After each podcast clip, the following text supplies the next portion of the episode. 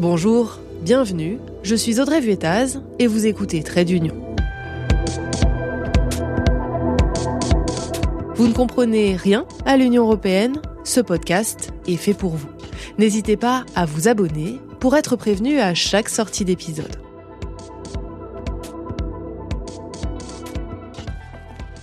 Une plainte contre un ministre, des pêcheurs en colère sur fond de préservation des fonds marins, justement, ça pourrait être le résumé de cet épisode.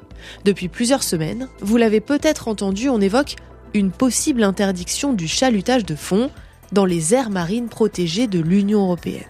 Mais de quoi parle-t-on exactement? Je vous emmène en haute mer sur un sujet brûlant.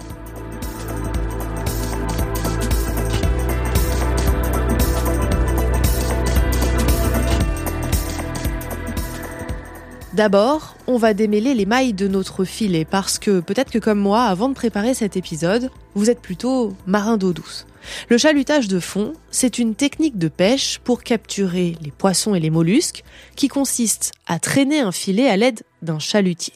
Chalutage, chalutier jusqu'ici, on est bon. Pour rester en contact avec le fond de l'eau, des bourrelets sont posés sur le filet pour l'alourdir. On appelle ça donc le chalutage de fond et c'est une technique très répandue dans l'Union européenne. Elle est plus facile, entre guillemets, car on laisse traîner les filets, plus industrielle, mais elle est aussi très critiquée, comme nous l'explique Nicolas Fournier, il est directeur de campagne chez Oceana Europe, une ONG qui milite pour la protection de l'habitat marin. C'est une méthode de pêche qui est euh, extrêmement énergivore parce que pour traîner ces filets, bah, il faut des gros moteurs et donc ça consomme beaucoup de, de gasoil. Pour un kilo de poisson qui est chaluté, on est à trois fois l'empreinte carbone d'un autre poisson qui est capturé d'une autre méthode de pêche. Donc on a un impact, mais il y a aussi le fait que quand on racle le fond marin, on va libérer du carbone qui était stocké. Donc il y a un double effet euh, négatif. Et ça a un impact environnemental euh, aussi très très fort parce que c'est très peu sélectif. Euh, ça va prendre, ramasser tout ce que ça trouve sur son sur son chemin, y compris bon, les rochers. Ça va écraser, ça va aplatir le, les habitats, les herbiers, et c'est très indiscriminant. Le filet a une maille, donc on peut filtrer certains poisson, mais euh, c'est la méthode de pêche la moins sélective euh, qu'on a actuellement.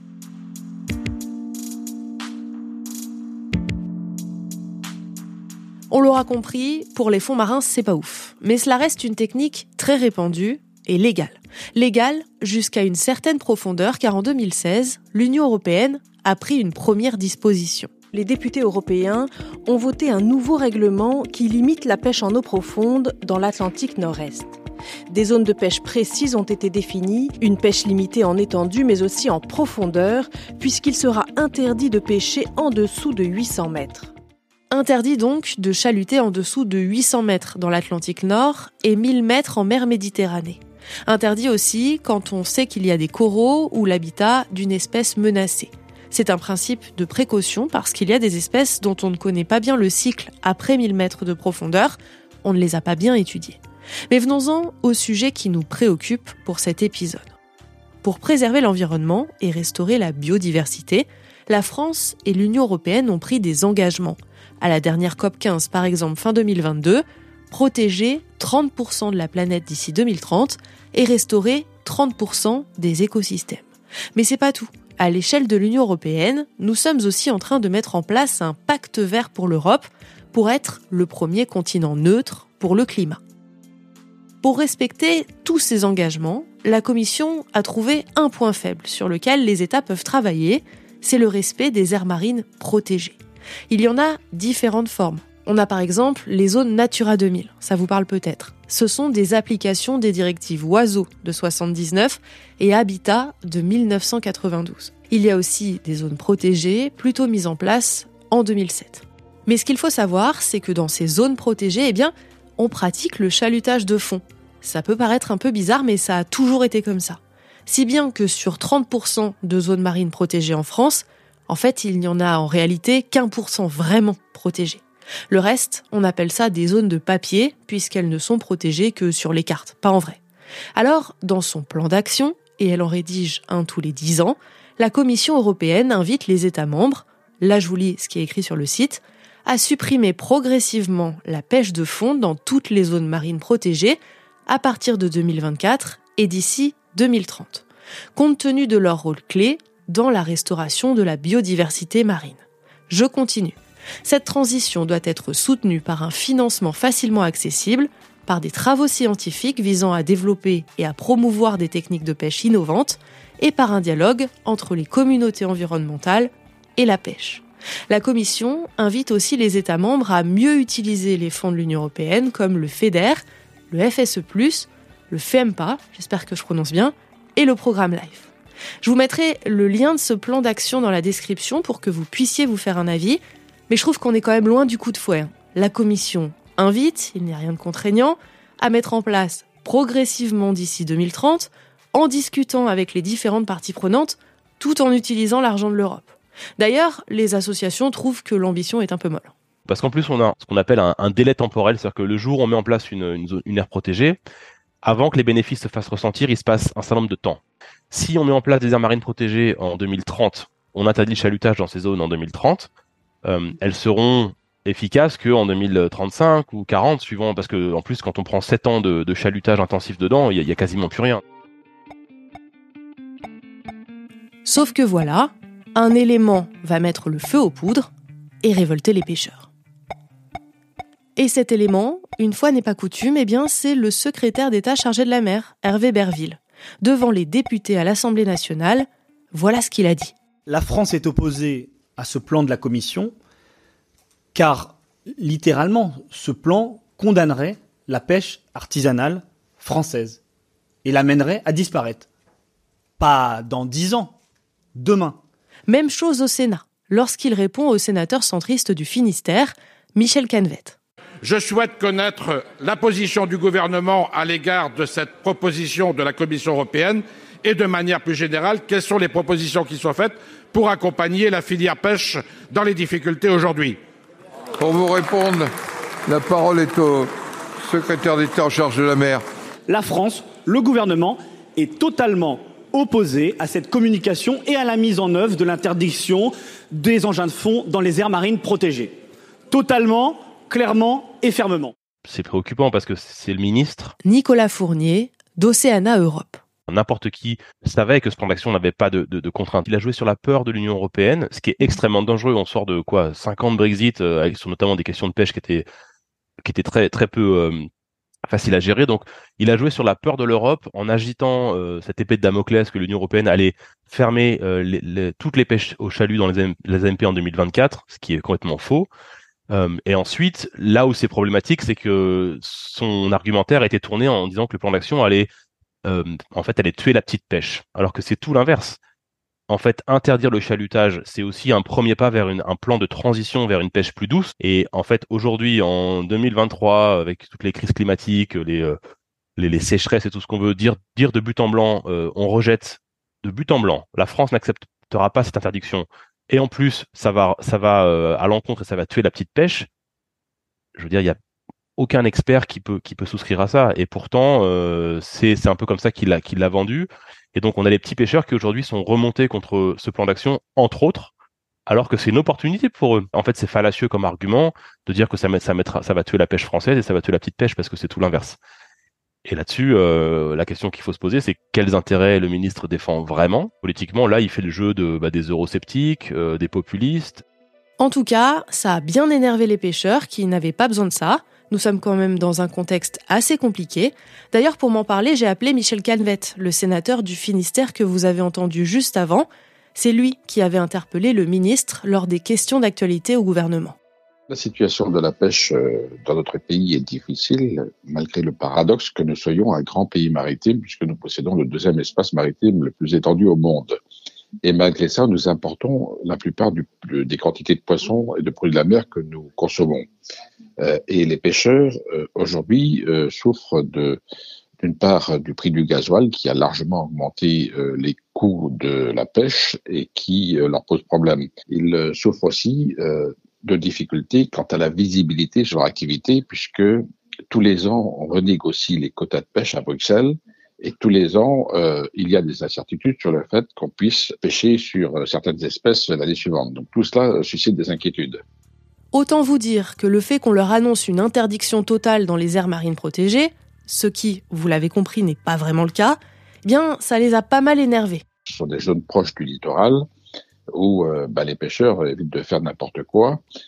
il y a plusieurs exemples. Par exemple, en baie de Saint-Brieuc, la pêche à la coquille Saint-Jacques est extrêmement réglementée. Ils ont droit pendant une certaine partie de l'année d'aller pendant quelques heures pêcher la coquille Saint-Jacques avec une quantité de pêche autorisée limitée et euh, euh, le fait d'interdire d'utiliser un engin de fond, euh, c'est-à-dire une drague, euh, ben, les empêcherait de pouvoir aller euh, pêcher les coquilles Saint-Jacques. Ou alors il faudrait qu'ils plongent au fond de la mer, mais c'est pas du tout le même métier. Dans mon secteur, euh, ce sont beaucoup de navires côtiers qui vont tous les jours au large des Guénans pour pêcher la langoustine, la lotte, le lieu, le bar aussi. Si il y a l'interdiction du chalut, euh, ils ne pourront plus pêcher parce que euh, ben, ce type d'espèce se pêche avec euh, des engins de fond. Et les pêcheurs estiment avoir déjà fait beaucoup d'efforts pour améliorer la, responsabilité de leur activité, c'est-à-dire ils ont par exemple augmenté les mailles sur les filets, ils font des essais de d'engins qui soient plus sélectifs au niveau des espèces. Bref, euh, ils estiment qu'ils font déjà beaucoup d'efforts, que, l'activité est très encadrée, euh, et là, l'interdiction euh, les amènerait à, à, à, ne plus pouvoir exercer le métier qu'ils exercent aujourd'hui, et ça, ils ne peuvent pas l'accepter. En fait, quand j'écoute Michel Canvette et Nicolas Fournier, je me dis que le problème est peut-être politique. Car quand on a fait ces aires marines protégées, on a intégré les pêcheurs à la désignation de ces aires, et surtout, on leur a dit que ça allait rien changer pour eux, ce qui n'est pas le cas. C'est vraiment quelque part un coup de poignard dans le dos. Nicolas Fournier, d'Océana Europe. Là, il faut vraiment en vouloir à la classe politique, c'est de se dire, une aire marine protégée, on aurait dû être honnête avec les pêcheurs et leur dire dès le début, et pas que les pêcheurs, hein, c'est une aire marine protégée, il va falloir il y aura une, une étude d'impact sur est-ce que votre activité est compatible ou pas, et peut-être qu'il faudra changer, réduire la taille des engins, euh, augmenter la taille des mailles, j'en sais rien. On leur a jamais dit ça. Et donc aujourd'hui, pour eux, c'est un coup de massue sur la tête, dans un, dans un contexte qui est compliqué. Mais malheureusement, euh, il faut arrêter de leur mentir. En fait, au bout d'un moment, quand on fait de la politique, il faut aussi être honnête et il faut aussi, euh, on peut pas satisfaire tout le monde. On est en 2023, on a une crise et une accélération des, des, bah des, des, catastrophes environnementales. Le changement climatique arrive en plus euh, et arrive fort. Aujourd'hui, il faut que nos aires marines protégées soient protégées au plus tôt. Michel Canvet, lui, plaide pour des discussions au cas par cas. Il y a par exemple en Bretagne le parc national marin d'Iroise, qui est un espace aussi euh, protégé euh, qui recouvre une bonne partie des côtes du Finistère, euh, eh bien là, euh, l'activité pêche est organisée. Il y a des discussions entre les pêcheurs et les associations environnementalistes au sein du conseil d'administration du parc national. Et là, c'est là que sont déterminés euh, ce qu'il est autorisé de faire et ce qui n'est pas autorisé de faire. Donc la pêche, la, pêche est déjà organisée. Et si jamais on se rend compte qu'il y a surexploitation sur euh, certaines zones, par exemple, eh bien euh, le parc national, euh, dans la discussion, prend la décision de euh, fermer certaines zones, euh, etc. Mais de, de, procéder par euh, interdiction pure et simple dans des aires marines protégées qui ont été euh, définies il y a très longtemps, c'est totalement surréaliste en quelque sorte. Hein, puisque ça ne recouvre aucune réalité géographique. Donc c'est pas comme ça qu'on peut procéder, c'est pas par des interdictions formelles. sinon, ben, il n'y a plus d'activité. Déjà qu'on n'a plus beaucoup de pêcheurs en France, là il n'y en aura plus du tout si, si, vraiment les pêcheurs dépendent autant euh, des aires marines protégées, à ce moment-là, il faut euh, peut-être déclasser les aires marines protégées. Il y a peut-être eu un problème à la base dans la, dans la désignation. Nicolas Fournier, d'Océana Europe. Et, et, de façon un peu provocatrice, il faut un peu voir aussi, euh, peut-être à, à, revoir euh, les communications politiques qui sont faites, les, les pourcentages qui sont euh, qu'on rapporte fièrement à l'Europe ou, ou à l'ONU. Qu'est-ce qu'il y a de vraiment protégé là-dedans? Et, et faire un peu de, de fact-checking pour dire pourquoi, pour, au lieu que ce soit 30%, comme le dit Monsieur Macron, ben en fait c'est 1%. Et voilà, et peut-être qu'on peut être très fier d'avoir 1% d'air marine vraiment protégé, mais au moins on, on parle, c'est la réalité. Sur la fin, vous l'aurez remarqué, je suis un peu moins intervenu parce que je trouvais ça intéressant de confronter les points de vue. En tout cas, ce qu'on a compris dans cet épisode, c'est que pour les pêcheurs, c'est compliqué parce que c'est soudain et qu'il aurait fallu faire les choses progressivement. On a compris aussi que le secrétaire d'État chargé de la mer a, si ce n'est joué sur les mots, en tout cas un peu menti hein, lors de ses différentes interventions. Et c'est un problème parce que ça renforce le côté anti-Bruxelles ou Bruxelles nous impose. Alors si en plus ça vient d'un membre du gouvernement, bah on s'en sort plus vraiment. D'ailleurs, Claire Nouvian, la fondatrice de l'association Bloom, porte plainte contre Hervé Berville devant la Cour de justice de la République. Elle l'accuse d'avoir mis le feu aux poudres Fin mars, un bâtiment de l'Office français de la biodiversité a été incendié à Brest et d'après elle, les propos du ministre n'ont rien fait pour apaiser les choses. En ce qui concerne l'interdiction de chalutage, pour l'instant, la France a dit niette, mais les discussions continuent. En juin, ce seront les ministres de l'Environnement de l'Union européenne qui vont en discuter et les choses peuvent encore bouger. Voilà. Cet épisode euh, se termine. Merci à Nicolas Fournier d'Océana Europe pour son éclairage précieux, à Michel Canvet, sénateur centriste du Finistère, pour ses réponses. Trait d'Union, c'est un épisode par semaine. En attendant, vous pouvez retrouver le podcast sur Instagram ou sur Twitter. À très vite!